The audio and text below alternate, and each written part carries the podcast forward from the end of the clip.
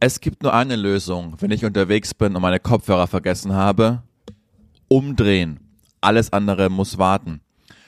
Und äh, das war das heutige Zitat. Das kann aber auch nur aus dem Leben von irgendeinem, so ich weiß auch nicht was, Student kommen, der eine Vorlesung zum Thema deutsche Phonetik Ich hat. würde oder auch so. sagen, also wenn das dein, deine Einstellung ist, dann hast du wirklich sehr uninteressante Meetings oder, oder Termine zu beobachten. Naja, Jana Heinisch, es ist, wir machen gerade eine Morningshow, es ist 8 Uhr deutscher Zeit, es ist 9 Uhr finnischer Zeit, denn du bist gerade in Lappland.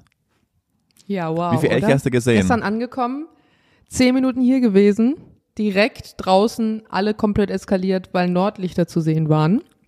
Die man, was ich dazu sagen muss, ähm, die gestern zumindest eher aussahen wie so ein, wie so ein weißer Schnodder am Himmel. Also man hätte auch kurz denken können, dass der Himmel da einfach, ja, weiß ich nicht, Pollenallergie hat und mal kurz da was rausgerotzt Mhm. hat. Sah eher aus wie so, wie so, wie so weißer Schlons. Und dann hast du dein Handy da drauf gehalten und auf einmal hat das iPhone, das genau weiß, es ist ein fucking iPhone von einer Influencerin, hat er, hat er richtig einen rausgepfeffert. Und ich dachte mir, wie kann das denn sein, dass ich mit bloßem Auge diese Nordlichter eher als so einen weißen Schnodder wahrnehme und auf einmal mein iPhone da das so grün macht.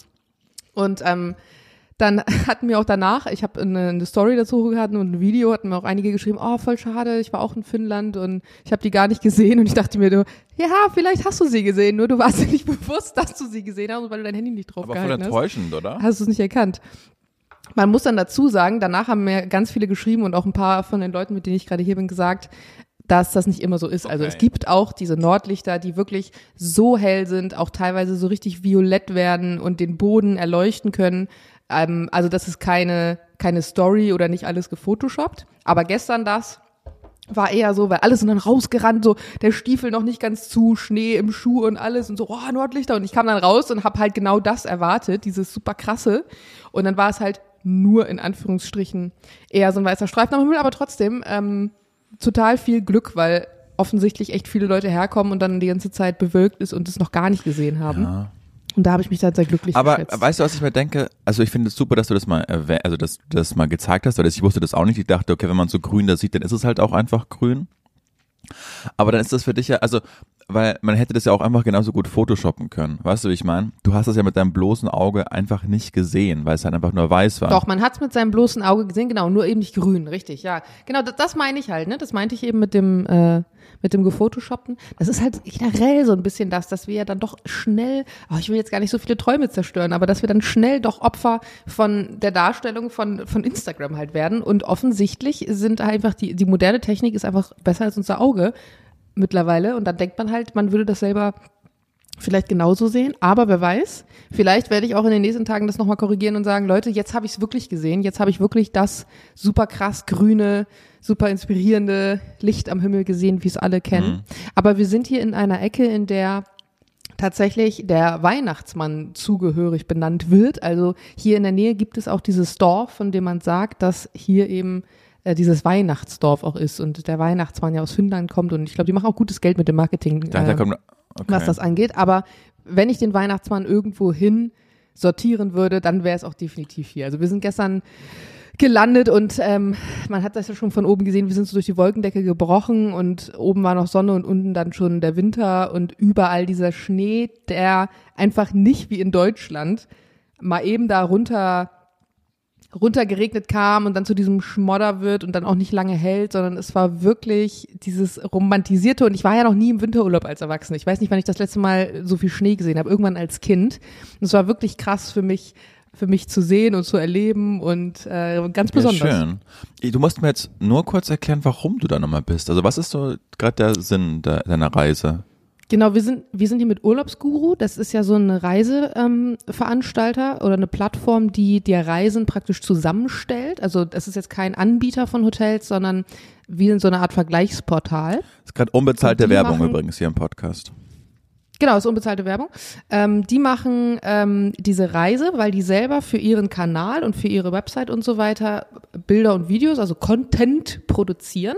Das heißt, damit sie ihre Plattform bespielen können. Und dafür haben sie sich natürlich, clever wie sie sind, nicht irgendwen mit ins Boot Jana sondern Heinisch. natürlich Leute, die auch schon Reichweite haben. Genau, und noch ein paar andere. Wir sind ja mehrere, wir sind acht insgesamt. Ähm, das heißt, hier wird produziert jetzt vor Ort bis Samstag. Heute ist Mittwoch? Mittwoch. Also Mittwoch, Donnerstag und Freitag sind drei Tage sozusagen ähm, hier. Samstag geht's auch wieder zurück. Und werden also viele Aktivitäten machen, die typischerweise vielleicht Touristen hier machen würden, die dann bei äh, Urlaubsguru auf deren Seite und so äh, gezeigt werden können, so dass Leute eben sehen, hey, das ist zum Beispiel jetzt Finnland als Reiseziel super attraktiv, Mhm. weil und dann sieht man dazu eben äh, Fotos und Videos und Bilder. Ich bin auch unbezahlt hier, also das ist jetzt ähm, kein Job, mit dem ich Geld verdiene. Und wir kriegen auch kein Geld für die Werbung, nochmal ganz wichtig zu sagen. Aber man muss sagen, es ist natürlich trotzdem geil. Klar, du arbeitest auch in gewisser Art und Weise, es ist ein Job, aber man muss ganz ehrlich sagen, was für ein geiler Ja. Job. Also wer hätte nicht Bock, drei Tage hier so in Schnee zu fahren und geile Sachen zu machen mit, mit einer großen Ja, weißt du noch, als du mir gesagt hast, ja, ich könnte eventuell nach Lappland, aber ich will unbezahlt, ich so, mach auf alle Fälle. Es ist ja ein, ist ja ein Riesending einfach, also allein die Experience. Do it. Ja. Voll. Ja. Und dadurch, dass Betty halt auch mit hier ist, mit einer Freundin dann noch zu sein und ein paar Leuten, die man noch so flüchtig kennt, ist es ja noch mal cooler, ne? Also mit einer Freundin das Mhm. Voll. Ganze zu erleben und dass Betty und ich zusammen einen Trip gemacht haben, ist auch schon wieder ein bisschen her. Also ja, Apropos Trip, ich muss dir eine richtig witzige Geschichte aus Deutschland erzählen. Ähm, schön. Ist es ein Highlight oder ein äh, nee, das hat nichts mit mir zu tun, aber das ist gerade in einer aktuellen Berichterstattung und ich finde es einfach eine, das ist, Oh. ich halte das für so eine witzige Geschichte. Es gibt, es gibt so einen Präsidenten in Deutschland bei einem Fußballverein, der heißt Fischer mit Nachnamen, der ist von Frankfurt und das ist so ein, der Kultpräsident.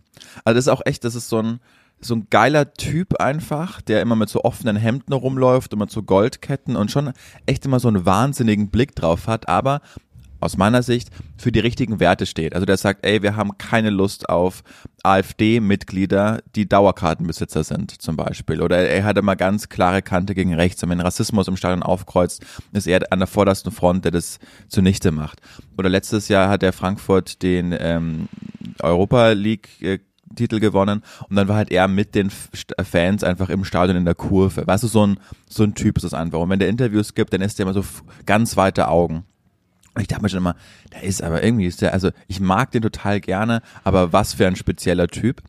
Und der jetzt ist rausgekommen diese Woche, dass es so eine Hausrazzia bei den Fischers zu Hause gab, weil sein Oh nee. 13-jähriger Sohn, sein 13-jähriger Sohn mit einem Schulfreund einfach bei dem Schulfreund zu Hause gekokst hat und dann hat die Mutter von dem Freund das gesehen, hat daraufhin die Polizei gerufen, woraufhin wieder eine Polizeirazzia bei den Fischers zu Hause gemacht wurde und dann wurde Spuren auf seinem Nachtsekretär, also Spuren von Kokain auf seinem Nachtsekretär eben nachgewiesen. Also das ist das Setting, das ist alles jetzt bestätigt. Er sagt, es ist eine riesen Luftnummer, er nimmt kein Kokain und der Drogentest bei seinem Sohn, der war übrigens auch negativ und sein Anwalt hat gestern auch verlauten lassen, äh, dass das Ganze eine Luftnummer ist und dass auch äh, Herr Fischer nicht äh, Ko- Kokain konsumiert. Aber da, Aber dann fragt man sich ja schon, wie das Kokain auf seinen das fragt man sich, Jana Heinisch, und wirklich, also wenn es so einen also wenn es einen Stereotypen von einem Vorzeigekokser gibt, dann ist es halt er. Also weißt du, der, das erklärt einiges einfach in der letzten Zeit. Äh, nicht, ach, ähm, also ich finde es ein bisschen zweifelhaft, warum Kokain in die Hände seines 13 seines 13-jährigen Sohns kommt. Aber äh, noch ist da nichts abschließend, ähm, kein Urteil gefällt und muss man ja immer abwarten, wie dann, ob es überhaupt zu einem Prozess kommt und was die Ermittlungen ergeben. Aber was für eine Geschichte, oder? Stell dir vor, du kommst nach Hause und dann siehst du so deinen 13-jährigen Sohn, wie er da mit so weißem Pulver hantiert und denkst dir, ja, was wird der schon sein? Und dann ist er aber, Ja, schade, dass er nicht in Lappland wohnt. Der hätte es jetzt einfach runterschmeißen können. Würde gar da muss, da muss man aber auch mal sagen, woher wusste denn die Mutter sofort, dass es Kokain ist?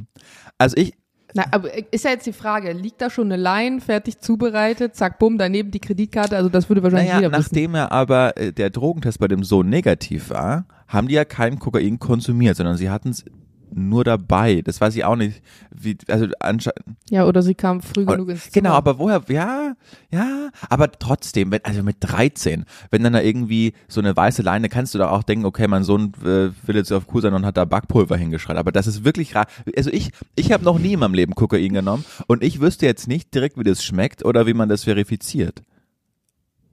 Hm. Ich glaube, du gehst einfach vom Schlimmsten aus als Mutter. Okay, verstehe. Du bist, ich weiß nicht, du kennst ja auch dein Kind. Du weißt ja auch vielleicht, wie dein Kind drauf ist. Ist es generell vielleicht ein Grenzgänger? Ist es jemand, der sich generell von Leuten irgendwie schnell einlullen lässt? Oder dieses typische falsche Freunde-Ding, ne? Oder ist mein Kind jemand, der, an den ich vielleicht gerade nicht rankomme, weil er krass pubertär ist, whatever? Und ich glaube, dann gehst du davon aus, dass es jetzt nicht unbedingt Backpulver ist. Aber Anyway, so, ja, also, wer weiß, was das fürs Leben für ihn Parat noch hält. bedeutet, diese Nummer. Naja, fand ich auf jeden Fall. auch das Ganze so schön durch die Presse geprescht Fand ich jedenfalls witzig. Wie ist es denn bei euch gerade in Finnland, was die ähm, Helligkeitsverhältnisse angeht? Weil in Deutschland muss man wirklich sagen, also es ist gerade ka- saukalt in Berlin, es liegt Schnee in Berlin, aber es ist richtig sonnig, was richtig schön ist. Also so stellt man sich ja auch einen Winter vor. Schnee liegt, Sonne scheint. Äh, aber es wird deutlich früher hell. Also es fällt mir gerade auf. Ich bin jetzt jeden Tag um sieben aufgestanden, weil ich einfach mein Personalausweis läuft Ende des Monats aus und ich bekomme einfach, und jetzt wieder mein jegliches Klischee bedient, keinen fucking Termin in Berlin, obwohl ich mir jeden Tag um sieben den Wecker stelle und dann immer aktualisiere. Es ist einfach nicht möglich, hier einen Termin auf dem Bürgeramt zu bekommen, aber ich merke deshalb, es wird früher hell. Wie ist denn in Lappland? Weil da ist es ja sehr nördlich und das heißt, eigentlich dürfte da ja fast kaum die Sonne rauskommen, oder? Also genau, die Sonne ist hier, also wie gesagt, das ist ja erst mein erster Morgen. Also ich erlebe ja jetzt das erste Mal den Sonnenaufgang, deswegen kann ich dir auch noch nicht sagen, wie sich die Sonne über den Tag verhalten wird. Aber was man weiß, ist eigentlich, dass die Sonne so von 10 bis 15 Uhr wirklich draußen Boah. ist. Ich dachte halt dann, weil das gestern auch schon abends dann stockfinster war, naja, das wird ja nichts, aber wenn du jetzt mal guckst, ich sitze ja hier und bei mir ist es ja erst neun und es ist ja hell. Also die Sonne hat nicht diesen klassischen Verlauf wie bei uns. Morgens geht sie auf und dann mittags steht sie ganz hoch und dann ist es ganz grell und dann nachmittags wieder runter und dunkler, sondern die ist den ganzen Tag so ein bisschen schwummrig. Dadurch hat man ein sehr schönes Licht hier, würde ich jetzt erstmal so sagen. Ich bin gespannt, wie es heute Abend werden wird, weil natürlich, wenn es dann um 16 Uhr zappenduster ist, es macht ja auch was mit deinem Biorhythmus, ne? dass du dann irgendwie spätestens ab 20 Uhr komplett in den Seilen hängst. Aber man muss auch sagen, dadurch, dass in Berlin ja jetzt auch gerade nicht viel Dollar ist, also ja, jetzt ist es hier um, um 8 Uhr angefangen. In Berlin wird es auch nicht schneller hell und dunkel ist es ja auch ständig normalerweise. Also macht jetzt, finde ich, nicht so den krassen Unterschied. Und dadurch, dass wirklich überall Schnee liegt und es liegt ja nicht nur Schnee auf dem Boden, sondern auch die ganzen Bäume sind, die Stämme sind so angeschneit und ähm, das reflektiert ja so stark, dass es auch hell ist dadurch. Wenn du in der Stadt normalerweise wohnst, in Berlin, und da liegt jetzt nicht gerade Schnee, was ja auch nicht unbedingt der Standard ist, und du läufst so durch die engen Straßen und Häuser und alles ist hochgebaut und dunkel, ähm, macht das ja was anderes nochmal so mit dir und deiner Seele. Ich bin auch gespannt auf, auf die, die actionreichen Sachen, die wir heute machen. Wir wurden nur so angeteasert. Also es hieß ähm, Action am Vormittag und tierisches bla bla bla am Nachmittag. Also ich gehe mal davon aus, dass wir jetzt vormittags entweder so Schneemobil oder Schneekart bestimmt fahren dabei, gehen. Ja, entweder sowas oder halt so, so Schneekart, so, so auf dem zugefrorenen See oder so. Und ich denke mal, heute Nachmittag wird es dann entweder so Rentierschlitten oder Hundeschlitten oder irgendwie sowas geben. Bin ich richtig gespannt, auch, auch noch nie gemacht. Also, Ja, ja, cool. ich Das freu eine tolle, tolle Experience. Ich freue mich für dich, dass du das, dass du es gerade machst, weil wenn man an Urlaub denkt, dann denkt man jetzt als Mitteleuropäer nicht zuerst an Lappland. Ne? Das deshalb machen, Nee, voll machen die nicht. schon klug, dass sie sowas einfach mal für sowas Awareness schaffen. Ähm, Jana, bist du bereit für meine erste Frage? Ja, Ich sehe deinen Augen an, dass du keine drei vorbereitet hast. Ja, sehr gut. doch. Hab ich. Bounty, Mars oder Snickers? Snickers. Und Das ist so Äh, einfach. Genau, ich finde auch, es ist einfach, aber meine Frage wäre eigentlich gewesen, was davon magst du gar nicht? Weil ich finde, man ist immer so entweder der oder der Typ. Mars. Oder? Wer mag, was ist denn Mars? Was soll da, diese wapprige, nur aus Zucker bestehende graue Masse? Was, was haben sie sich dabei denn gedacht? ich finde Mars, das ist so ein bisschen das Pendant zu einer Reiswaffel, weil eine Reiswaffel, der wird ja nachgesagt, dass die vieles kann. Nämlich, die kann keine, die hat keine Kohlenhydrate, die hat keinen Bin Zucker. Reiswaffel-Fan. Und ähm, schmeckt aber halt auch wie Nein, Scheiß. weißt du noch, als ich dir mal im Sender äh, die Reiswaffel gemacht habe mit Frischkäse und Honig, da hast du geschwärmt von. Ja, warum habe ich geschwärmt in der Zeit? Weil ich irgendwie eine komische Diät, glaube ich, gemacht hatte und nichts gefressen hatte den ganzen Tag. Aber hättest du mir eine Reiswaffel und daneben eine fette Brötchenstulle hingelegt, da hätte ich mich nicht für die Reiswaffel Ich war der, entschieden. Genauso wie sich kein Mensch für einen Mars entschei- entscheidet. Außer- daneben Achtung, Satiriker. Es sei denn, er hat eine oder er ist Nussallergie. Elon Musk, Das kann natürlich wegen auch sein. Mars. Ich weiß nicht, Mars, mein das ist ja eigentlich nur Schokolade, Karamellschicht und dann dieses, dieses schlonzige Zeug da drin. Und das ist einfach nicht mein Fall. Bounty, da muss ich wirklich In der Mut sein. Knast drauf haben. Ja, ich habe aber mal so eine Creme gegessen, so wie Bounty Art. Die war eigentlich ganz geil. Aber sonst tendenziell immer Snickers. Aber ich bin tatsächlich auch nicht so ein Schokoladenmensch. Kannst du mir bitte nächste Woche eine ähnliche Frage in Bezug auf Chips Sorten, so Chips-Packungen stellen? Das wird eine spannende Debatte. Ja, das stelle ich dir so, So, mal. Aber wenn jetzt angekündigte Frage ist ja auch doof. Also wenn du das schon selbst quasi dir äh, aufdiktierst. Wir können, wir können einfach jetzt so darüber reden, welche Chips du dann am liebsten magst. Ja, das kann ich nicht sagen. Du musst mir schon welche zur Auswahl geben. Okay. Das ist doch zu schwierig. Das wäre so, als würde ich dich fragen, äh, welchen, welche Art von Tennisschläger meinst Kann ich dir ganz genau sagen, weil ich hier nur diesen einen habe. Kannst du mir ganz ja. genau sagen? Ja. Ach so. ähm, Wilson Blade. Grüße gehen raus. So, jetzt, ähm, ich will gleich anschließen, es ist heute eine kulinarische Folge, weil wenn du jetzt in der Todeszelle sitzen würdest, in Amerika, ich habe heute gelesen, wie krass das auch ist, ne, da ist ein Vierfachmörder heute zum Tode verurteilt, also nicht verurteilt, sondern vollstreckt worden, der aber bis zum Schluss seine Unschuld beteuert hat. Und man muss ja wirklich sagen, mir war das jetzt nicht so oft klar, aber in Amerika ist es ja nicht so, dass ein Richter dann die, das Urteil fällt, sondern Ja, eine Jury, Jury. einfach, die über Leben und Tod entscheiden. Erstens wollte ich nicht über ein Leben und Tod entscheiden, weil ich einfach kein Polizist, kein, keine, keine Ausbildung dafür habe, um so eine Entscheidung zu fällen. Und dann stellt er vor, also es kommt ja wirklich, es ist ja so oft schon vorgekommen, dass die einfach zu Unrecht oder unschuldig dann zum Tode verurteilt worden, bis zum Schluss ihre Unschuld beteuert haben und dann ist später rausgekommen, weil dann irgendwie ist, ist DNA-Abgleich auf einmal wieder gab, fuck, der war das ja wirklich nicht. Also was ist denn das? Das passiert Ja. ganz oft, wenn sich die Technik auch weiterentwickelt. Exakt, ne? genau. Und man dann nämlich Sachen machen kann wie vorher nicht. Und ich habe, ich gucke ja total viel ger oder eigentlich fast nur so Serien mit so historischem Hintergrund.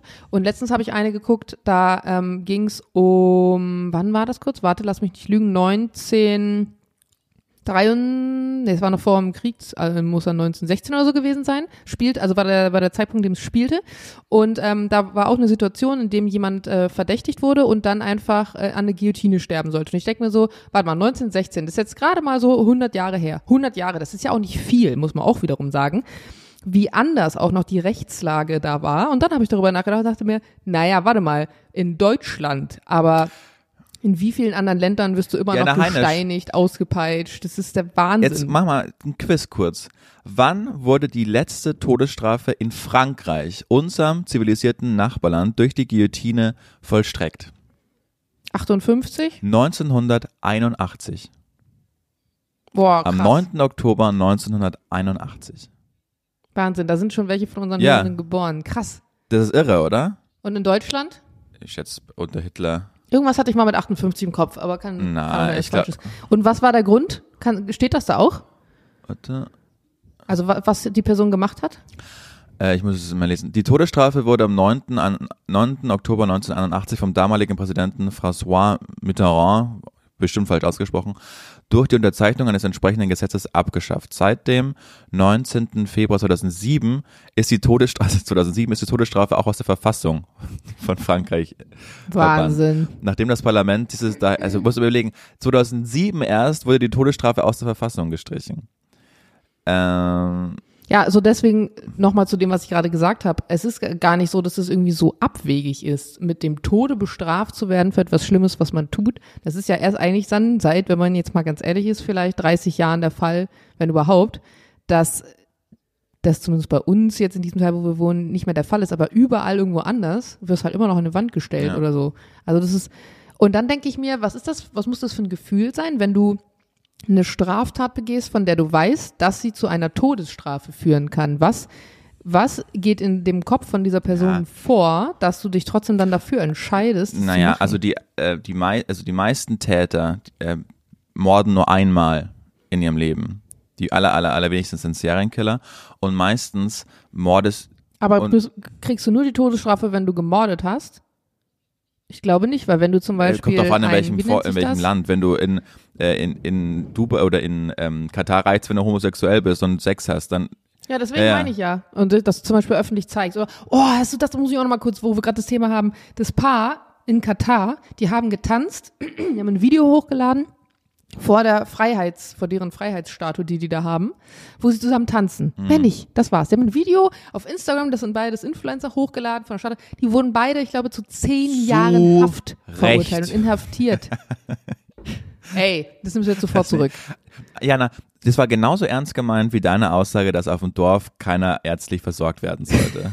Ja, aber das ist ein anderer Kontext. Das kannst du jetzt nicht einfach so sagen. Das war offensichtlich, war das ganz krasse Ironie. Also das ist ja schrecklich. Und da war gerade einfach unsere letzte Weltmeisterschaft so mit den Werten. Ja. ja. Nein, Ja, und das Beste ist, dann, dann fliegen sogar jetzt noch alle nach Dubai, weil Beyoncé dahin kommt. Da kommen sie denn alle.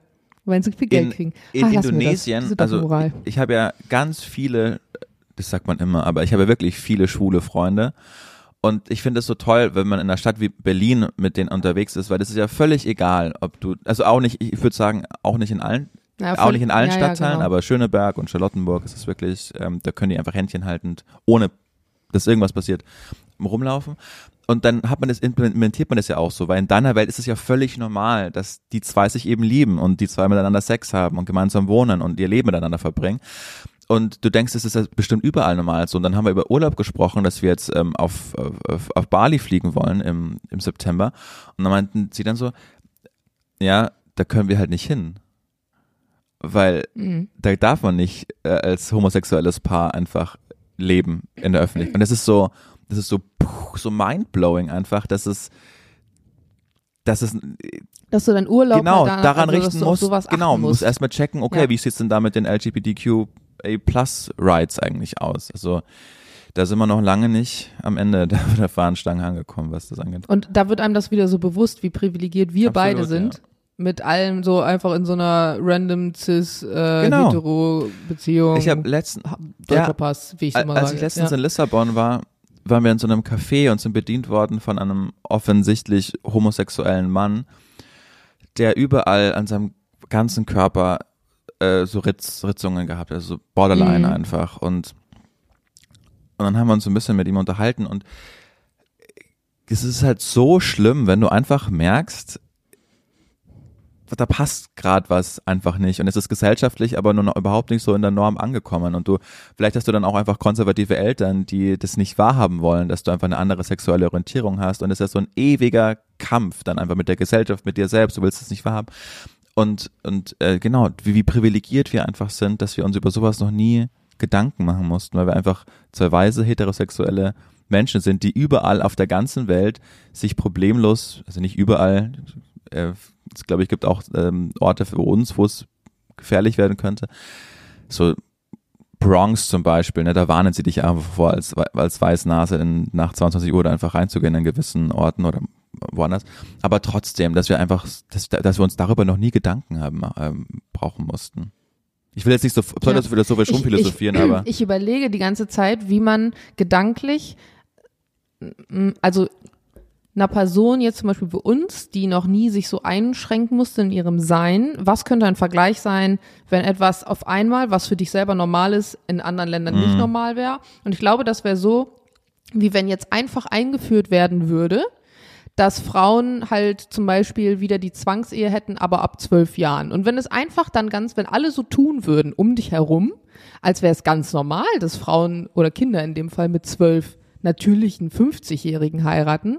Und wenn du dann sagst, ja, aber in anderen Ländern muss man das nicht, in anderen Ländern darf man selber das entscheiden, dann sagen, ja gut, andere Länder, aber das ist halt der scheiß Westen. Hier funktioniert es halt so und du gehst in den Knast, wenn du es halt nicht machst. Also ich glaube auch, rein biologisch, also man kann, man kann sich nicht richtig reinfühlen, aber was macht es denn mit dir, wenn du in deiner eigenen Biologie weißt, ich habe eine Empfindung, ich habe eine Emotion und das ist die reine Emotion, die ich habe und trotzdem halt andere dir das absprechen wollen und sagen, nee, also das ist jetzt mal gar nicht so und wenn du das machst, dann gehst du in den Knast dafür. Das ist eigentlich so weird und sich da mal so richtig, richtig versuchen reinzufühlen in diesen Gedanken. Ich glaube, das macht einen, das kann einen ja. schon Und alle, ja, äh, mental echt fertig machen. Man kann eigentlich auf jeden, der da, der da drüber steht und der, der das schafft irgendwie und damit zu leben. Also das ist, ah, war, weiß ich nicht, das ist so eine mentale, so ein Mhm. Absolut. Load, den du da auf dir trägst. Und alle, die jetzt ähm, mit solchen Gedanken aufgewachsen sind und eben so einer Community angehören, sorry, wir schwadronieren da gerade rum und sind vermutlich aus eurer Sicht richtig late to the party. Aber äh, es hilft ja nichts, dass man sich, also vielleicht ist jetzt gerade der Podcast auch, hätten wir das mal vorab machen sollen, um da unsere Gedanken zu ordnen. Aber man kommt, also ja, ich will mich da, also ich kann mich jetzt auch nicht dafür entschuldigen, dass ich jetzt erst da die Empathie aufbringe, um mich da herein naja, du bringst ja nicht jetzt SCM, also Nein, ich aber so- kann von mir reden. Du Genau. denkst ja nicht das erste Mal in deinem Leben gerade drüber nach. Wir Nein. reden ja immer in diesem Podcast nur über das, was uns jetzt gerade durch den Genau, Kopf geht. exakt, das wollte ich damit sagen. Und es hätte aber geordneter sein können, meinte ich. Und ich habe vielleicht auch gerade dumme Formulierungen getroffen, bitte entschuldigt das, aber ähm, aber, ähm, also die eigentliche Frage, die ich dir stellen wollte, ist, wenn du in der Todeszelle bist, äh, dann und du nur noch ein Essen äh, nehmen kannst. Stimmt, du hast Da war Frage ich. gefragt. Das machen wir kurz und dann reden wir über Kim Petras. Bitte äh, ähm, erinnere mich daran. ja. Ja. Weil hast du noch so, wenn du durch deine ganze Legacy an Essen gehst. Ja, ich weiß, was ich essen würde. Willst du mich jetzt fragen, was ja. ich essen würde? Und wo hast du es gegessen? Ich will Kohlrouladen essen, die meine Mama gekocht Ah, hat. ja, das ist unspektakulär. Ja. Hätte gar nicht so aussteuerbar. Aber einfach. So mein Lieblingsessen. Okay, ja gut. Beste Essen, ja. Ja. Okay, Kim Legacy. Kim, Ich wollte dich erinnern. Genau, Kim Petras. Bei mir war es übrigens ein Braised so, Beef ja. mit Kartoffelgratin, das ich in Paris im Montmartre gegessen habe. Das werde ich in meinem Leben nie vergessen. Da denke ich zurück und Boah, Kartoffelgratin, da kannst du mich boah, mit das jagen. war so unglaublich gut. Das habe ich immer noch auf der Zunge und das werde ich mein Leben nicht vergessen. So. Kim Petras hat ja gerade, das ist eine Deutsche, die mit Sam Smith gerade ähm, einen Grammy, ich habe keine Ahnung, wer einen das Grammy gewonnen hat. Namen noch nie gehört. Macht nichts, Jana. Aber die hat eine unglaubliche Lebensgeschichte. Kim Petras ist äh, in Deutschland geboren, in Deutschland aufgewachsen und ist als Junge auf die Welt gekommen. Ist gerade die, die erste Person, die als ähm, Transgender einen Grammy gewonnen hat. Die ist als Junge auf die Welt gekommen und die Eltern haben das erzählt, dass sie halt von Anfang an immer sich als Mädchen gefühlt hat. Also die hat Mädchen Kleider tragen wollen, die hat mit Puppen gespielt, wo man sich denkt, ja, mein, so ist es halt einfach. Manchmal, genau. Aber wirklich, das hat, es war so konsequent und dann hat sie sich ganz früh schon angefangen, damit auseinanderzusetzen. Meinte, Ich bin im falschen Körper geboren. Ich, ich, ich mag das nicht. Und als Kind noch, als, als Grundschülerin. Und dann haben Ja. die, also wie tolle Eltern das dann auch waren, die das nicht abgetan oder wollten es nicht irgendwie nicht wahrhaben, sondern meinten, okay, wenn unser Sohn sich als Tochter fühlt, dann müssen wir Ärzte aufsuchen. Und dann haben sie Ärzte aufgesucht und meinten, wir wollen eine Hormontherapie für unser Kind machen, dass die zum, zum Mädchen einfach wird. Und dann haben alle Ärzte gesagt, wollt ihr mich eigentlich verarschen, Leute, das ist immer noch ein Kind, die ist noch nicht mal in der Pubertät. Äh, Das, das machen wir auf gar keinen Fall. Es gibt kein Zurück mehr, wenn wir das jetzt einfach machen. Und dann haben die Eltern dieses Kind leiden sehen und immer noch im falschen Körper und dann sind sie irgendwann auf so eine richtige Koryphäe äh, getroffen aus Frankfurt, ein Prof, der sich damit total auseinandersetzt und der so einen Test auch entwickelt hat, wo man dann einfach wirklich sagen kann, okay, die ist einfach, im, es gibt dieses Phänomen, dass einfach manche im falschen Geschlecht geboren werden. Und äh, dann ist das Kind war richtig berühmt, weil das war dann auch bei Stern TV und dann hat, hat der ihr so Hormone oder damals noch ihm Hormone initiiert, dass er gar nicht in die Pubertät kommt. Äh, Das ne, immer noch. Und dann mit 17, glaube ich, war dann die Geschlechtsangleichung. Und das war das früheste, der früheste Mensch auf der ganzen Welt, der jemals so eine Hormontherapie und eine Geschlechtsangleichung bekommen hat, wurde dann zu, Ach zu was. Kim Petras, genau, ist auch äh, ja für viele Fernsehteams dabei, die das dokumentiert haben. Dann wollte sie Sängerin sein, weil sie offensichtlich wahnsinnig talentiert ist, hat dann in Los Angeles gelebt, hat dann ein paar Jobs gemacht, bis dann eben äh, Sam Smith zum ersten Mal auf sie aufmerksam geworden ist und haben diesen, diesen Überhit dann geschrieben im letzten Jahr, wo Welchen Song?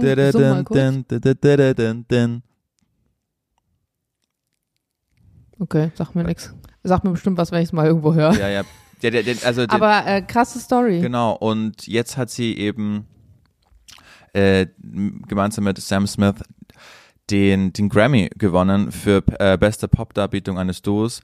Und Sam Smith wollte dann auch, dass sie den Award abholt und die Rede hält, weil sie Schön. eben die erste Transgender ist, die einen Grammy bekommen hat. Und dann war es wirklich eine ganz berührte Rede, wo sie meinte, ey, ich habe an mein, vielen Dank an meine Eltern, vielen Dank an Madonna. Das war mir auch nicht so klar, dass sie so eine Ikone einfach in dieser Community ist, ohne die ich nicht hier wäre. Und war echt, das war echt toll. Also das wusste ich auch nicht, obwohl ich die ja so oft schon anmoderiert habe. Ich wusste, dass die aus Deutschland ist, aber diese genaue Geschichte, die habe ich jetzt erstmal äh, nachgelesen. Und das ist schon wirklich krass, oder? Ist aber komplett ihr Künstlername der Na oder auch der Nachname? Ja. Ja. Ähm, ich habe ich hab, äh, tatsächlich, kenne ich einen, jetzt muss ich mal ganz kurz überlegen, wie rum es ist. Einen Jungen, war in der Klasse von meiner Schwester, auch als biologisches Mädchen geboren, ja, so rum war's. Und das war schon in der, schon vor der Grundschule, noch im Kindergarten, war das eigentlich so, dass es ein Er war. Und dann in der Grundschule später auch. Und ähm, jetzt hat sie mir irgendwann erzählt, dass, ähm, jetzt warte mal, wie rum war es jetzt? Ja, dass er jetzt praktisch die ähm, Angleichung machen wird, dass er auch dann praktisch körperlich zu einem Er wird, also biologisches Mädchen, was jetzt ein Junge wird. Ähm, Und das fand ich heftig, weil ich noch, als ich noch zu Hause gewohnt habe, diesen Prozess miterlebt habe. Also du hast das Kind auf der Straße gesehen, es war in der Nachbarschaft, wenn ich meine Schwester von der Schule abgeholt habe, ähm, ist dir dieses Kind irgendwie über den Weg gelaufen und niemand hat eigentlich hinterfragt, bis zu dem Moment, wo er seinen Namen gesagt hat, der damals noch ein weiblicher Name war, dass es ein Junge ist. Und ähm, wenn dann irgendwann zwischendurch rauskam, dass es eigentlich ein biologisches Mädchen ist, äh, dachten alle so, hä, was kann doch gar nicht sein? Und da war eigentlich, da, da stand außer Frage, dass das irgendwann mal passieren Mhm. würde. Aber auch da überleg mal so ein paar Jahre noch, also ich meine, auch jetzt ist es ja immer noch ein Thema, was wahnsinnig hohe Wellen schlägt und was keinesfalls irgendwie normal ist, aber ich glaube trotzdem, dass wir zum einen unsere Generation und äh, Gen Z da noch deutlich mehr, als auch vielleicht ähm, Berlin und Deutschland, da noch ähm, im Vergleich zu vielen anderen Ländern echt äh, ganz, ganz, weiß ich nicht, ganz gut mit umgehen so, aber ich denke mir immer so, boah, guck mal, 100 Jahre zurück, noch ein bisschen mehr oder so. Das muss ein Leid sein, es ist unfassbar und es ist eigentlich so krass mittlerweile, was es für Möglichkeiten gibt. Ich meine, wenn du zum Beispiel die Anpassung machst von Frau auf Mann, dann wird dir ja der Penis aus dem Teil deines Unterarms geformt. Und das erkennst du dann oft daran, dass die so eine riesige Narbe haben, die zieht sich eben unten so bei der, was ist das, Speiche? Ich weiß mal nicht, was was ist. Zieht sich das so lang, weil eben aus diesem Teil deines Unterarms dann sozusagen so das Glied dran geformt wird. Und wenn du dir mal überlegst, was das bedeutet, dass Irre, ein Teil oder? deines Körpers abgeschnitten wird, um das, also crazy, auch wer auf die Idee kommt, also auch aus Doktorsicht so medizinisch, dass man jetzt also das so Und das macht. ist ja echt noch modern, also junge Medizin, ne? Das haben sie ja jetzt nicht vor Ja. 100 Jahren schon so gemacht. Und da denke ich mir auch, wer hatte denn genau, du musst Ja. ja da auch so viel Mut einfach haben, zu sagen, ja, lass uns dann einfach mal bei dieser biologischen Frau aus ihrem Unterarm einen Penis machen. Also das ist ja, das ist ja, das ist schon, das ist schon, also das ist schon Wahnsinn einfach. Und dass es dann auch alles hinhaut und das, ich weiß noch, es Ja, und was ich auch krass finde, ich habe mich mal mit jemandem unterhalten, der diesen Prozess ähm, hat machen lassen. Ähm, was ich nämlich auch total krass fand, war der Gedanke, du hast ja vorher eine Sexualität. Also du fühlst dich vielleicht als Mann, bist aber eine biologische Frau, hast eine, trotzdem eine Sexualität und weißt aber, in dem Moment, wo ich diese Angleichung machen werde und dann keine Vulva mehr habe, sondern einen Penis, wird dieser Penis aber logischerweise nicht so funktionieren, wie er funktionieren würde, wenn ich mit einem Penis geboren werde. Das heißt, meine Sexualität, die jetzt vielleicht gerade funktioniert, ich habe eine gute Sexualität, habe gute Orgasmen, die kann danach vielleicht nicht mehr funktionieren, weil natürlich dieser nachgeformte Penis nicht in der Lage ist und auch nicht alle Nerven und Reize und so weiter so funktionieren wie vorher. Das heißt, wenn du ganz viel Pech hast, dann äh, gibst du eigentlich so ein großes Stück auch irgendwie ab. Natürlich bekommst du auch viel dafür zurück, weil du dich wahrscheinlich viel mehr als das fühlst, was du in dir auch bist. Aber das stelle ich mir auch ähm, einfach so extrem vor, dass du auch dann teilweise, also es hat, wir wirklich krass im Detail, aber ich finde es selber total faszinierend, dass dann Männer, also äh, Transmänner sozusagen, die haben ja oft logischerweise gar keine Drüsen, um auch Ejakulat zu bilden, ähm, so äh, Kochsalzlösung haben. Wirklich? Mit so einer Pumpe, Ja, das wusste ich mit der Pumpe. wo die dann praktisch, ja, so ein, so einen Abspritzvorgang faken, also faken in Anführungsstrichen können. Und weißt du, das sind ja Sachen, da Irre. machst du dir eigentlich Ja. keine Gedanken drüber, aber ich fand es so krass. Vielleicht laden wir mal jemanden ein. Ich finde es, weil ich finde es eigentlich ein wichtiges Thema und schon faszinierend. Vielleicht hat irgendjemand Bock, da mal im Detail äh, drüber zu sprechen. Fände ich zumindest gut. Finde ich auch gut. Ich weiß noch, dass es so eine Stabhochspringerin aus Deutschland gab. Das war so mit die erste, die sich dann als äh, Transgender geoutet hat und jetzt auch mittlerweile ein, ein Mann einfach ist. Die war mal in irgendeiner Talkshow und erzählt, dass sie da unten dann einfach so ein so einen Knopf hat, den kann sie dann drücken und dann ist quasi ein irrigierter Penis ihr zur Verfügung gestellt und dann kann sie da auch wieder draufklicken und dann ist sie wieder vorbei. Also Ja, ja, praktisch. total.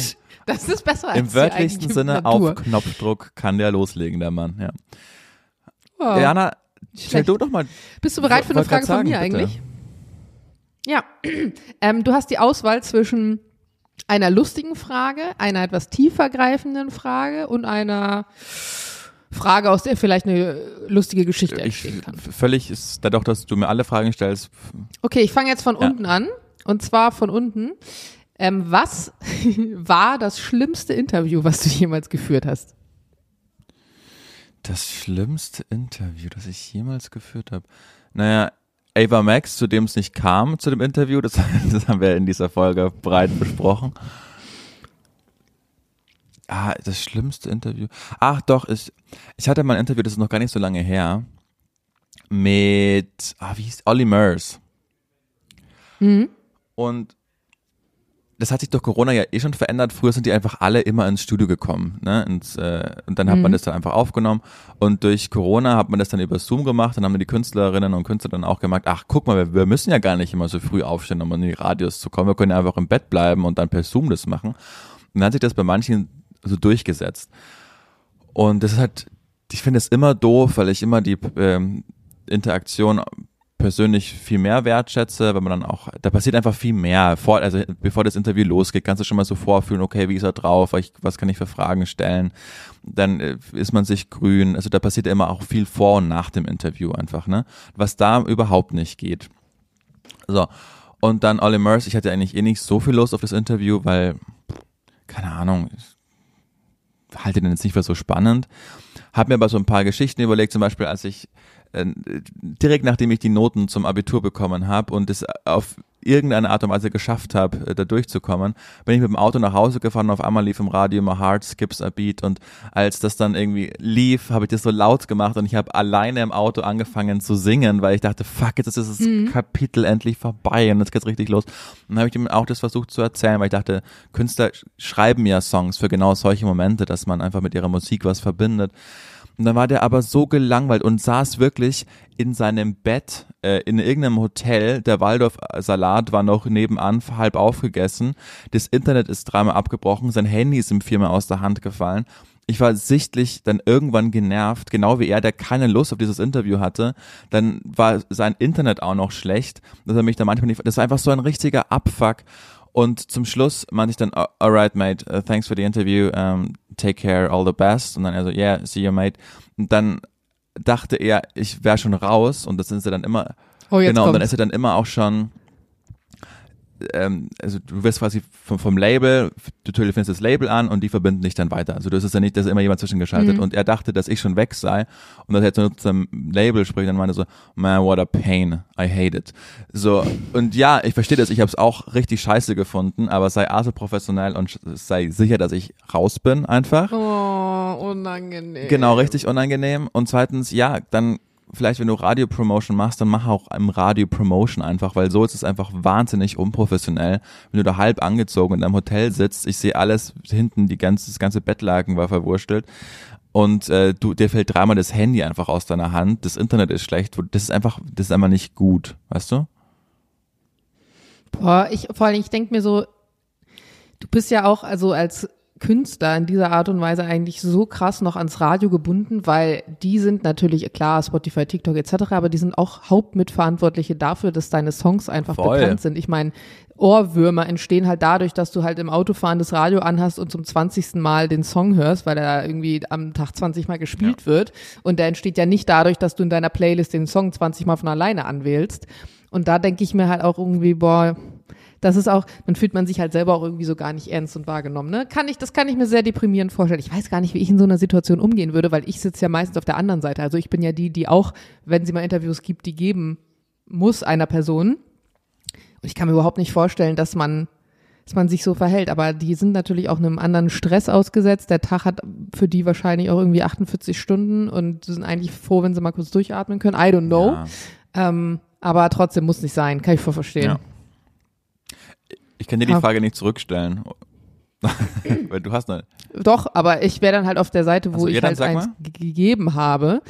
Ähm, aber ich müsste gerade mal überlegen, ob es irgendeine Situation gab, wo ich. Nee, kann ich mich nicht erinnern. Ich versuche auch meistens tatsächlich Interviews schriftlich zu machen. Einfach genau darum, damit ich volle Kontrolle habe über meine Antworten. Man kann sich Zeit lassen, man kann sich überlegen, wie die Antworten sind. Oder halt am Telefon. Ich finde, das geht eigentlich auch noch ganz gut, wenn du zumindest die andere Person sprechen hörst. Mm, aber doch, doch, ich, es gab mal, ah, doch, mir fällt eins ein. Und zwar habe ich mal ein Interview gegeben zur neuen äh, Germany's Next Topmodel Staffel. Und da ging es auch, also ich, das ist aber schon ein paar Jahre her, also nicht zu dieser Staffel, sondern ich weiß gar nicht mehr, welches Jahr das war. Und natürlich fragen sie, die fragen immer so die Standardsachen und dann wollen die aber ja ans Eingemachte, so, ne? Irgendwie, wie ist Heidi und bla, wie war das damals bei euch und sowieso. Und da habe ich, ich weiß nicht mehr, wie genau das die Formulierung war, ähm, ah, scheiße, ich weiß nicht, bevor ich jetzt falsch mache. Also es ging irgendwie darum, dass ich gesagt habe, dass im jungen Alter, also wenn du als sehr junger Mensch in so eine TV-Sendung gehst, zumindest in der Zeit, als ich dabei war, ist ja jetzt auch schon irgendwie zehn Mhm. Jahre her, ähm, war es so, dass ganz viele Sachen außerhalb deiner Kontrolle waren. Also es wird ja oft gesagt, wenn solche Sachen im Fernsehen ausgestrahlt werden, oh ja, aber die Mädels wissen doch, was auf sie zukommt, warum machen die das alle? Und klar weiß man mittlerweile auch, dass es Fernsehen ist und wie Fernsehen funktioniert, dadurch, dass eben zum Glück auch viele den Mund aufgemacht haben und auf Sachen hinweisen. Aber vor zehn Jahren waren ja einfach Methoden, die Leute benutzen, Redakteure benutzen, die im Fernsehen generell benutzt werden, um O-Töne aus dir rauszubekommen, die sind dir völlig unbekannt. Und ich war damals mit 19 eine der ältesten in meiner Staffel. So, wir hatten super viele, die waren gerade frisch 16 geworden. Und wenn du die anfängst, psychisch zu manipulieren, damit sie gewisse Dinge sagen, damit sie sich verhalten, dann machst du da eigentlich nicht nur innerhalb dieser Sendung mit denen was kaputt, sondern auch nachhaltig. Und ähm, das fängt damit an, dass ja, du weißt es selber als Redakteur, wie O-Töne künstlich herbeigeführt werden, ne? wie Fragen so formuliert werden, dass du auf die Fragen antwortest und es hinterher so wirkt, als hättest du alleine, von alleine über diese Situation gesprochen oder dass Sätze hinten abgeschnitten werden und sie in einem Kontext ganz anders Da muss man aber ergeben. sagen, aber ganz es kurz, geht auch dass das schon wirklich ähm, bei diesen Arten von Fernsehen perfektioniert wurde. Also so funktioniert es nicht immer. Ne? Also das ist schon, das ist Ja. schon, Das sind aber auch Leute, die machen es Genau, ja jedes ja, Jahr. ja. Ne? Also die Redakteure sind ja auch oft dann Weil die gleichen, die für die Produktionsfirma arbeiten, die produzieren auch andere solche Formate, die sind schon genau, gut aber ich darin. will nur mal sagen, äh, so funktioniert nicht Journalismus. Also das ist, das ist schon, das ist schon einfach eine eigene Kunstform, wenn man so will, bei diesen Arten oder dieser Art von Fernsehformaten, dass man das einfach dann die die haben ja ein Drehbuch im Kopf quasi, die wollen ja eine Storyline provozieren und dann fragen die auch ganz genau danach, weil das formbar ist. Aber neutraler Journalismus funktioniert natürlich nicht so. Wollte ich nochmal klarstellen, das nicht, dass stimmt. jetzt alle denken so. Mhm. Ja. Ja. Ja, wobei auch du bei in Interviewsituationen oder so ja nie weißt, was hinterher aus diesem Interview gemacht wird. Ne? Also ich, wie gesagt, ich sitze nicht in jeder Redaktion, nicht in jedem Sender, nicht in jedem Magazin, aber ähm, long story short, man kann vieles irgendwie so beeinflussen, dass man eben am Ende ein Produkt dabei rausbekommt, wo man als, als Redaktion oder wie auch immer da hinterher happy ist, was dabei rauskommt. Ähm, bei uns war es zum Beispiel auch so, dass bei irgendeinem Dreh, das war irgendein Pressedreh, der wurde auch bei Topmodel damals gar nicht gezeigt. Also da, da war sozusagen einfach eine Woche, die fehlte, aber das weißt du ja als Zuschauer hinterher nicht, dass da eigentlich noch eine Woche gibt, wo was passiert ist. Da hatten wir irgendeinen so Pressedreh und hatten so einen Umkleideraum und da hing- hingen Stangen mit ähm, Outfits dran und vor jedem Outfit so ein Foto von uns, damit man wusste, zu welcher Person jetzt welche Klamotten gehören. Und es war eigentlich nicht gedacht, dass wir in diesen Raum reingehen, sondern eigentlich sollte irgendjemand uns diese Sachen rausgeben. Und dann war ich in dem Raum, ich weiß gar nicht mehr warum, ich habe irgendwas gesucht, meine Tasche oder so.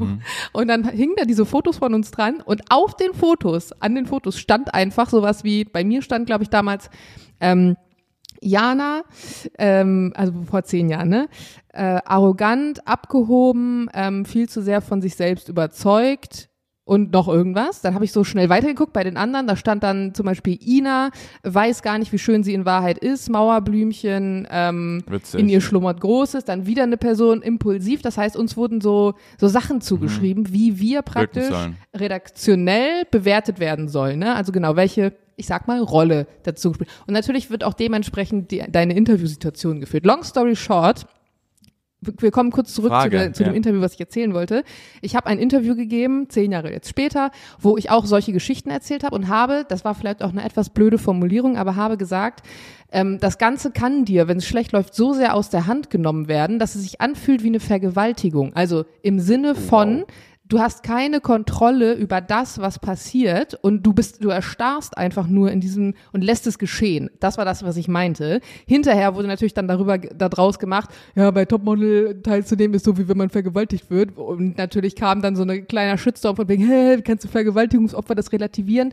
Dabei war es nicht so gemeint, dass ich das jetzt gleichsetzen wollte oder dass es genauso schlimm sei wie das, sondern ich meinte, die Art von Gefühl, die du hast, dass du dich nicht wehren kannst gegen das, was um dich rum passiert. Also auch vielleicht diese Rolle, die dir zugeschrieben wird, dass du so erstarrst und einfach handlungsunfähig bist. Das ist so ein bisschen das. Und das würde ich sagen, das Interview an sich war nicht scheiße, aber manchmal passiert es dann auch in deiner, in deinem Sprudeln, in dem du vielleicht erzählst, dass du manch, vielleicht manche Sachen einfach suboptimal formulierst und natürlich wird sich genau das gegriffen Ja, aber das und dann weißt du ja versucht, da Also, eine ja. Nummer draus zu machen. Also, ja, so ist so es ist halt. es halt genau. Und da, das war natürlich, also das war jetzt nicht gut formuliert natürlich von dir, weil du ja auch weißt, Nee, weil du weißt, nicht. was daraus gemacht wird, dass sich genau darauf dann gestürzt wird einfach. Aber ja, verstehe. Aber da war das ja nicht im Interview ähm, unangenehm, sondern halt das, was daraus gemacht wurde. Ne? Ja. Alright, Jan Anisch, nächste Frage. Was hast du zuletzt umgetauscht? Und Ich warum? bin kein Umtauscher. Ich kauf Sachen, weil sie mir passen. Das heißt, du hast noch nie in Ich deinem habe noch nie Leben was in meinem Leben umgetauscht. nee, Was? wirklich noch nie. Nicht mal ein paar Na, Schuhe oder so. Nee. Was ist, ah, apropos Schuhe, was ist aus deinen Kackschuhen geworden? stehen noch vor der Wohnung und die werde ich da belassen, bis es äh, Frühling wird und dann komme ich zu dir und dann darfst du mit deinem Schlauch, darfst du mir die Schuhe abspritzen. Nee, das darfst du schon selber machen. Also soweit kommst doch. Kannst gerne meinen Schlauch benutzen, aber machen du es halt selber. Na gut. Ich dachte, dass ich die anhabe und du quasi dann wird das so medienwirksam Mhm. inszenieren, weißt du? Aber dann musst du sie ja mit Kacke anziehen vorher, um Ja eben. Ich dachte, das ist so mein Teil der Arbeit, die, die ich die, als Überwindung Ah. und du machst dann in okay. kollegialer Fre- Das können wir oder auch sehr in gerne kollegialer machen. Freundschaft. Das, äh, das posten wir dann ja, auf so habe ich Instagram. gedacht, Jana Heinisch. Aber zum Thema Freundschaft gleich äh, baller ich gleich meine dritte Frage Ja, dann noch bitte. hinterher. Es war erst eine andere Frage und dann habe ich sie umformuliert. Und die neue Version dieser Frage Mhm. lautet, und das, da bin ich sehr gespannt drauf, ist auch eine gemeine Frage, muss man ganz ehrlich sagen. Welche Eigenschaft von mir hättest du auch gern? Ähm, hm, welche Eigenschaften hätte ich auch gern? Oh, Das, da hast du mich jetzt auf dem falschen Fuß. Äh, Ich könnte dir auch nicht beantworten, wenn du mich fragen würdest, welche Eigenschaft hättest du nicht von mir gerne, ähm, falls jetzt alle denken, ich hätte keine gute Eigenschaft in dir. Äh, das, das stimmt nicht, aber ich überlege, welche ich gerne von dir adaptieren würde. Boah, Jana, sowas musst du mir vorher sagen. Das ist jetzt richtig unangenehm für mich. Ähm, Vor allem je länger Ja, du ja. jetzt brauchst, umso unangenehmer, exponentielle Unangenehmigkeit. ähm, ich ich, ich, ich glaube, ich hätte gerne deinen Mut. Nein, und das meine ich wirklich total positiv, weil das ist ja auch, weil, Oh Gott, Sätze, die mit, ich meine das eigentlich total positiv anfangen, die können eigentlich nicht gut Nein, nein, nein. Ich, ich, ich, ähm, weil ich, wenn ich das, glaube ich, hätte, dann wäre ich in meinem Beruf oder in meinem Dasein viel erfolgreicher. Bei mir ist ganz, ganz oft so, dass ich äh, zum Beispiel auch auf Social Media nicht so aktiv bin, A, weil, weil ich das dann auch gar nicht so gerne mag, aber eigentlich, und wenn ich jetzt mal ganz ehrlich auch zu mir selbst bin, dann, weil ich immer das Gefühl habe, niemand interessiert sich gerade für mein Leben und das muss ich jetzt auch nicht posten und dann bin ich auch zu faul, es zu posten. Und ich mag, dass du von dir äh, und deiner Arbeit so überzeugt bist, dass du dann einfach weißt, nee, ich habe jetzt ein Mitteilungsbedürfnis und ich weiß genau, wie ich meine Community damit bespiele und ich bin einfach straight und ziehe da durch und ähm, und, und habe dann nicht diese, diese Scheuklappen, sondern ich, äh, ähm, ich weiß, es funktioniert jetzt und deshalb mache ich's. Und es ist mir auch dann egal, vielleicht was andere darüber denken, ob das jetzt, wie das ankommt, sondern du, du machst es dann einfach. Und nicht zerdenkt so viele Dinge vorher. Und das steht, das ist mir dann oft selbst im Weg. Weißt du, ich glaube, ich, ich habe das einigermaßen richtig Ich formuliert. weiß voll, was du meinst. Weißt du, was das Witzige ist? Ich habe gestern noch mit äh, Betty darüber gesprochen, dass ich ähm, viel zu sehr immer danach gucke, was andere denken von mir und dass das eigentlich eine Eigenschaft ist, von der oft Leute denken, ich hätte diese Ja, Eigenschaft genau. gar nicht. Also Leute denken oft, ich wäre jemand, dem es egal ist, was andere über einen denken. In Wahrheit ist es überhaupt nicht so. Also mir ist extrem wichtig, was äh, Menschen von mir denken. Viel zu wichtig eigentlich.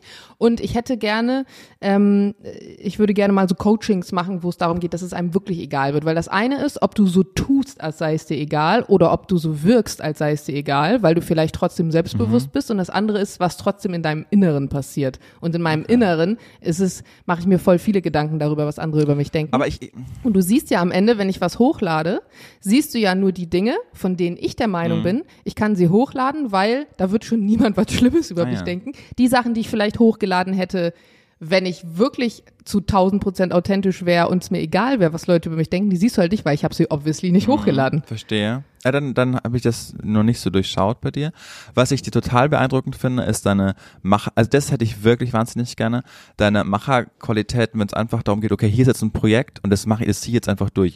Zum Beispiel mein, mein Staubsauger ist kaputt gegangen und eigentlich habe ich schon rausgesucht, ähm, wo, ich den zur Reparatur hinbringen müsste, aber seit zwei Wochen denke ich mir, ja, jetzt machst du morgen.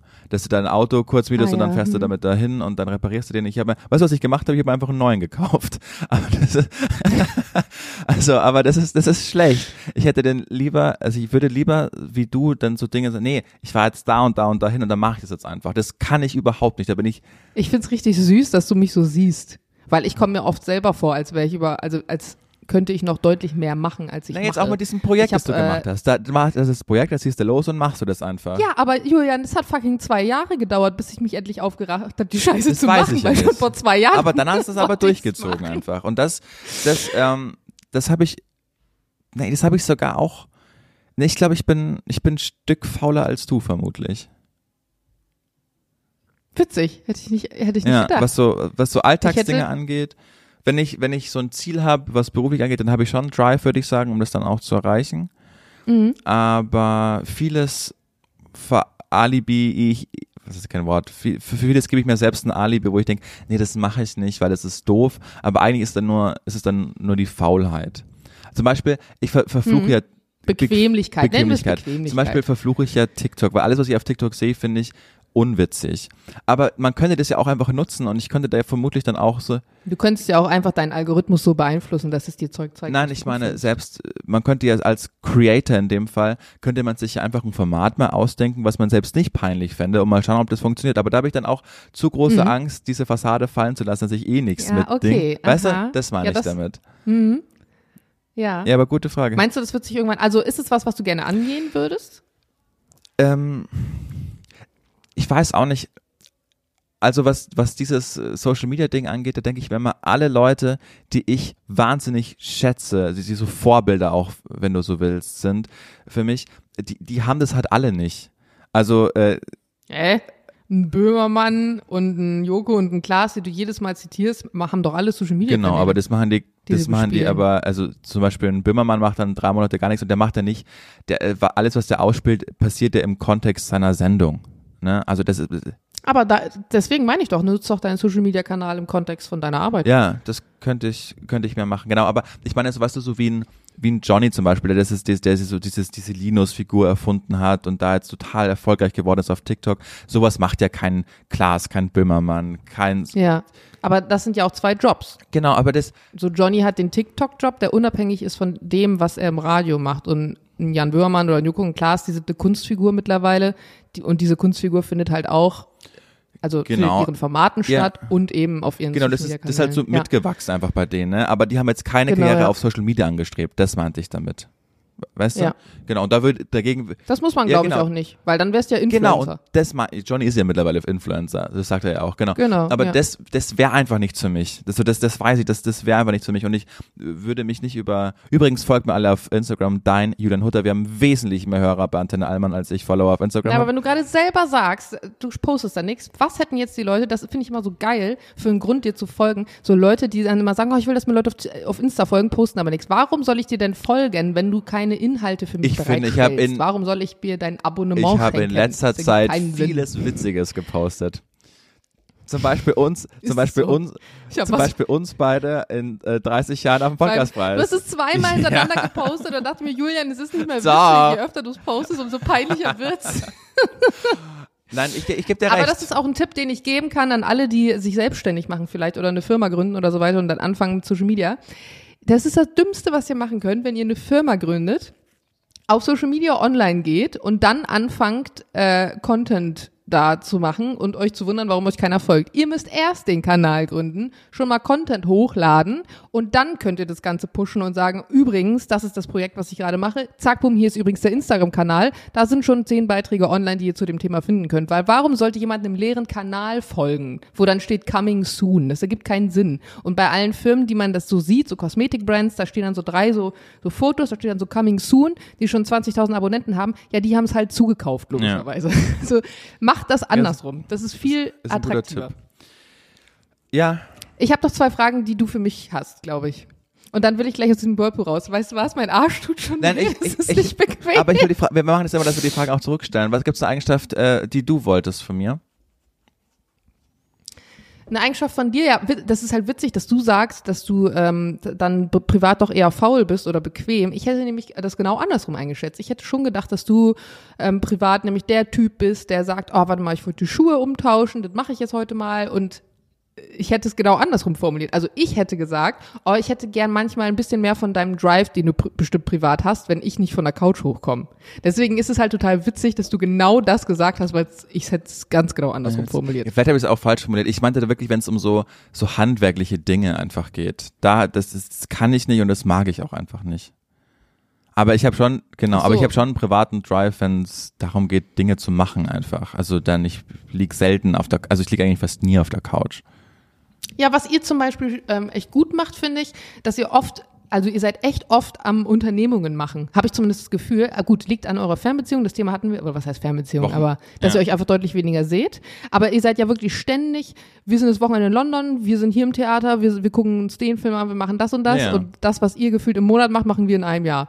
Also das ist wirklich schön und ich glaube, dass das ja, vielleicht ist es wirklich so, weil ihr euch selten seht und dass das auch die Beziehung irgendwie äh, frisch hält, weil nicht so ein Alltag dann dadurch Ja, aufkommt. aber ich glaube, das, und das aber das würden wir auch machen, wenn wir, ähm, wenn wir keinen Partner hätten. Also das habe ich ja vorher auch schon ohne Sophie gemacht und sie jetzt auch ohne mich gemacht. Also das, das, Ja. das, wir funktionieren einfach gut und es macht mehr Spaß, das zu zweit zu machen, aber ich habe mir auch Madrid alleine angeschaut oder Wien. Also vor ihr, weißt du, das ist, äh, das ist einfach Ja. irgendwie naturell. Ja, man ist dann auch schnell, dass man so diese Erwartungshaltung hat, dass der andere auch durch, also mitziehen muss. Ich hatte das letztes Wochenende, wo ich ganz kurz nochmal auf den Flohmarkt wollte, bevor wir Podcast aufgenommen haben am Sonntag.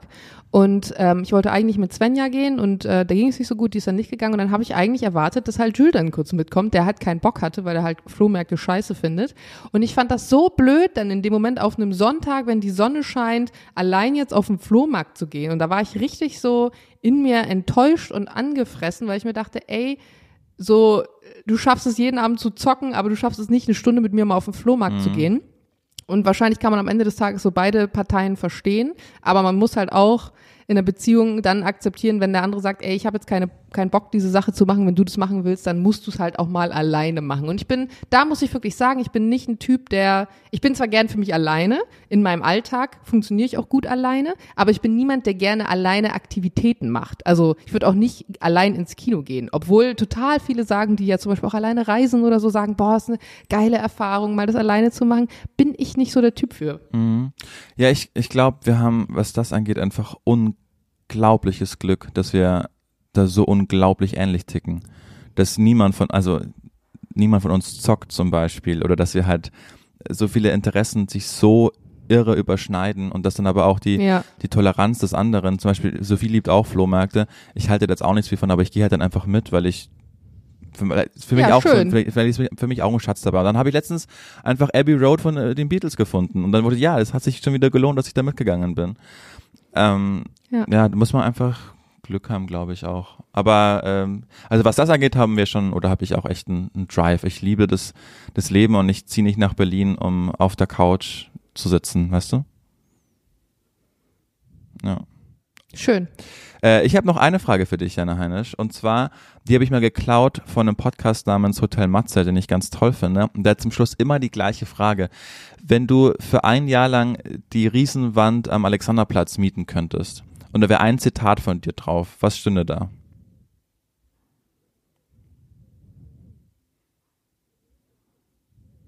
An alle gerichtet, die vorbeilaufen und sich Gedanken. Wo ist diese Am Wand? Alexanderplatz, für alle ersichtlich.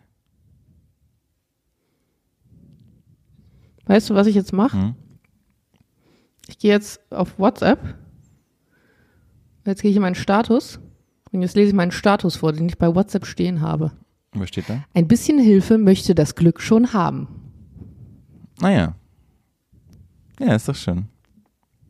Guter Satz, oder? Guter Satz. Ich werde, glaube ich, draufschreiben. Ja, vielleicht würde ich das hinschreiben. Vielleicht würde ich auch deine Telefonnummer dahin Meine. schreiben. Wieso? Ja. Wieso Ja, nicht? warum? Jedem, den du antwortest, den kann, der, der folgt dir dann auf Instagram und tue ich ein bisschen was für dein Ah, ja. Business. Verstehe. Was würdest du mir raten, was ich auf Instagram machen sollte, um mir treu zu bleiben, aber trotzdem ein bisschen da ähm, Reichweite aufzubauen? Ich würde dir raten, jedes Mal, wenn du ein Interview mit einer spannenden, berühmten Person führst, die Person vorher zu fragen, ob es für sie okay wäre, wenn du kurz eine Minute einfach mitfilmst für ein kleines Reel oder whatever und dann einfach so eine Art Kategorie einführst, weil wie privilegiert kann man sein, in die Situation zu kommen mit Stars, also die Leute, die du interviewst, sind für viele Leute Stars, so nahe zu kommen und den Fragen zu stellen. Und dann überlegst du dir einfach eine spicy, eine spannende, eine lustige Frage und machst so eine Kategorie dadurch und heute zu Besuch, bla bla bla, mit der Frage XY. Und die muss halt lustig sein und unterhaltsam. Okay. Und daraus könntest du zum Beispiel so ein Weekly-Ding machen oder so. Ja. Überlege ich mir. Oder du machst mal einen Tag im Job eines Radiomoderators. Ja. Und dann machst du jedes Mal so ein Behind the Scenes. Wie ist das überhaupt? Wie fährt man denn so eine Sendung? Was muss man denn als Vorbereitung machen? Wie ist das denn mit den Tönen? Wie schneidet man das denn rein? Ja. Gestern habe ich eine Nachricht gekriegt von einer Frau, die gerne äh, in die Richtung Moder- Moderation gehen würde. Und ähm, leider ja so Praktika in der Regel immer unbezahlt sind. Und es ist natürlich schwierig, wenn du aus einem Vollzeitjob kommst, ähm, das dann irgendwie zu umzusetzen. Sind und sie meinte, hey, hast du irgendwie Tipps für mich? Und dann habe ich gesagt, naja, ja, nicht immer, aber manchmal, oft, keine Ahnung, da, wo sie angefragt hat wahrscheinlich. Und dann habe ich halt auch gesagt, naja, du musst trotzdem erstmal eine Ausbildung machen. Ne? Also viele stellen sich, glaube ich, vor, dass du einfach Talent zum Sprechen haben musst und dann gehst du halt ins Radio. Aber in der Regel ähm, musst du halt ganz normal eine Ausbildung in diesem Bereich trotzdem Man nennt es machen. Volontariat. Ja. Und genau, vielen ist es, glaube ich, nicht bewusst. Also vielleicht könnte man auch mal so einen Tag im Leben eines Volos machen oder wie funktioniert eigentlich ein Mod-Coaching oder whatever. Also da gibt's ja tausend Möglichkeiten. Wenn du sagen würdest, du würdest deinen Social-Media-Kanal gerne beruflich nutzen, dann könntest du super viel um deinen Job halt drumherum bauen. Oder ich nehme euch mit auf ähm, einen Moderationsjob bei und dann, aha, dann machst du, dann zeigst du diesen coolen Job, wo du auf der Bühne warst.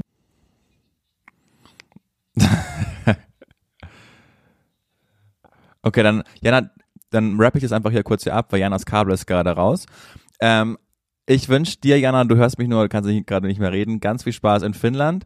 Wir nennen die Folge ähm, Kabel raus Nikolaus, weil du ja gerade. Und äh, Jana sagt gerade geil und sagt, äh, keiner hört, dass ich geil sage. Jetzt gehen wir aus so einer Badewanne raus. Du bist einfach angezogen gerade in der Badewanne, das finde ich witzig. Habt Whirlpool, sagt sie. Habt vielen Dank, dass ihr uns hört. Wir haben euch ganz lieb. Wir bemerken in letzter Zeit, dass wir richtig viele neue Hörerinnen und Hörer dazu gewinnen. Ich hoffe, ihr, ihr mögt es und ihr hört auch die ganzen alten Folgen. Auch das sehen wir. Das finden wir schön. Ähm, sagt, dass es uns gibt. Gebt uns fünf Sterne. Äh, Abonniert uns. Das ist am wichtigsten für uns. Und ansonsten spread the love. Wir haben euch ganz lieb. Diana, Diana und der Julian. Der Julian. Tschüss.